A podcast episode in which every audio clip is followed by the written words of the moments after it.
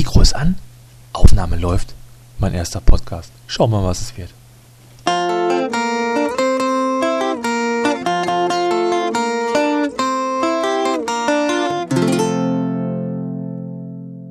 Ein lang gehegter Traum der Wissenschaft dreht sich ja um das Thema künstliche Intelligenz oder auch kurz KI ausgesprochen.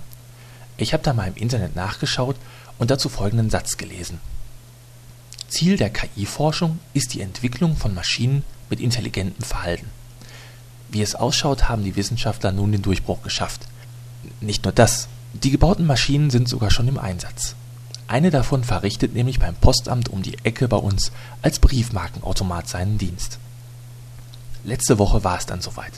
Ich benötigte eine Briefmarke und dachte mir, dass ich ja schnell auf dem Weg von der Arbeit nach Hause nochmal bei der Post vorbeifahren könnte, um eine zu holen. Ein Parkplatz war auch schnell gefunden und ich betrat den Hauptraum der Post. Die lange Schlange an den beiden Schaltern überzeugte mich dann aber doch davon, an diesem Tag doch mal ausnahmsweise den Automaten vor der Tür zu benutzen, was ich normalerweise eigentlich nicht tue. Irgendwie habe ich bei Geschäften jeglicher Art doch lieber einen echten Menschen aus Fleisch und Blut vor mir. Also kurz gesagt, ich benötigte eine 2,20 Euro Briefmarke. Nichts Besonderes, Standard halt. Ich schaute kurz in mein Portemonnaie, Kleingeld hatte ich genug. Viel zu viel sogar. Und der Beschreibung auf dem Display nach schluckte dieser Automat sogar einen Cent Münzen. Super, dachte ich mir also und freute mich darüber, hier endlich mein ganzes Kleingeld loswerden zu können. Ich startete mit einer 50-Cent-Münze, die der Automat ohne Bedenken schluckte. Die zweite folgte sogleich und auf dem Monitor wurde mir völlig korrekt ein Guthaben von einem Euro angezeigt. Die nächste Runde startete ich mit 20 Cent, von denen ich drei Münzen in den Schacht fallen ließ. Dann folgten fünf Münzen zu zehn Cent. Mit jedem Einwurf freute ich mich mehr darüber, dass meine Geldbörse bald wieder ein wenig dünner sein würde. Nicht, dass ich was gegen dicke Portemonnaies habe, aber Scheine sind mir da doch lieber als Münzen. Ich machte also weiter. Drei Münzen zu zwei Cent plumpsten in den Automaten, mittlerweile war ich also bei einem Betrag von 2,16 Euro angekommen. Ich warf nun noch eine einzelne Centmünze ein und dann noch eine, 2,18 Euro. Ich war kurz vor dem Ziel. Noch zwei Münzen trennten mich von meiner 2,20 Euro Briefmarke. Ich wollte die nächste Münze einwerfen, aber es ging nicht. Der Einwurfschlitz war plötzlich gesperrt und innerlich fluchte ich vor mir her. Verdammter Automat, jedes Mal das gleiche, immer im entscheidenden Augenblick sind die Dinger kaputt und so weiter. In meinem Ärger übersah ich fast den nett gemeinten Hilfstext auf dem Bildschirm. Dort stand nämlich die Lösung. Der Automat war gar nicht kaputt. Der Automat teilte mir mit, dass ich die maximale Anzahl an einzuwerfenden Münzen überschritten hätte.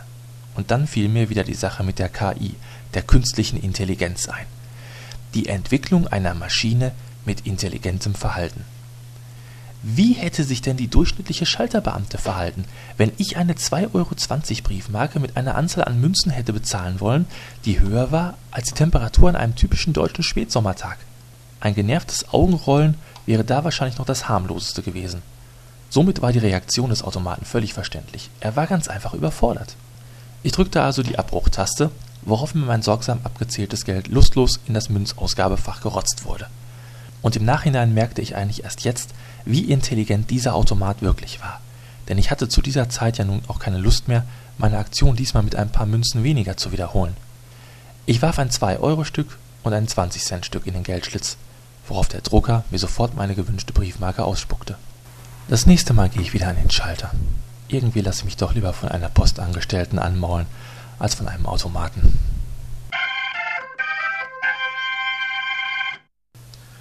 Oh, ist das langweilig.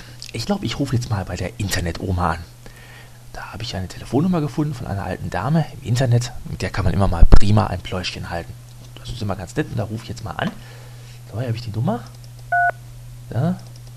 Da. Da. Da. Da. da. Ja, da bin ich ja mal gespannt, ob sie da ist.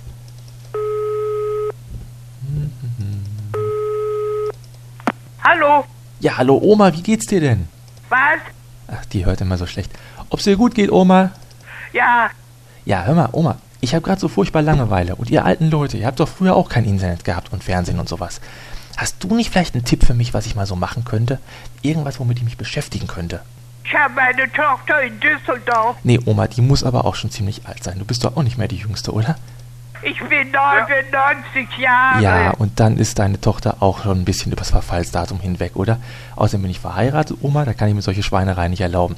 Sag mal, hast du eigentlich meinen Podcast schon gehört? Ich habe kein Wort verstanden. Ja, dann tschüss, Oma. War bitte? Äh.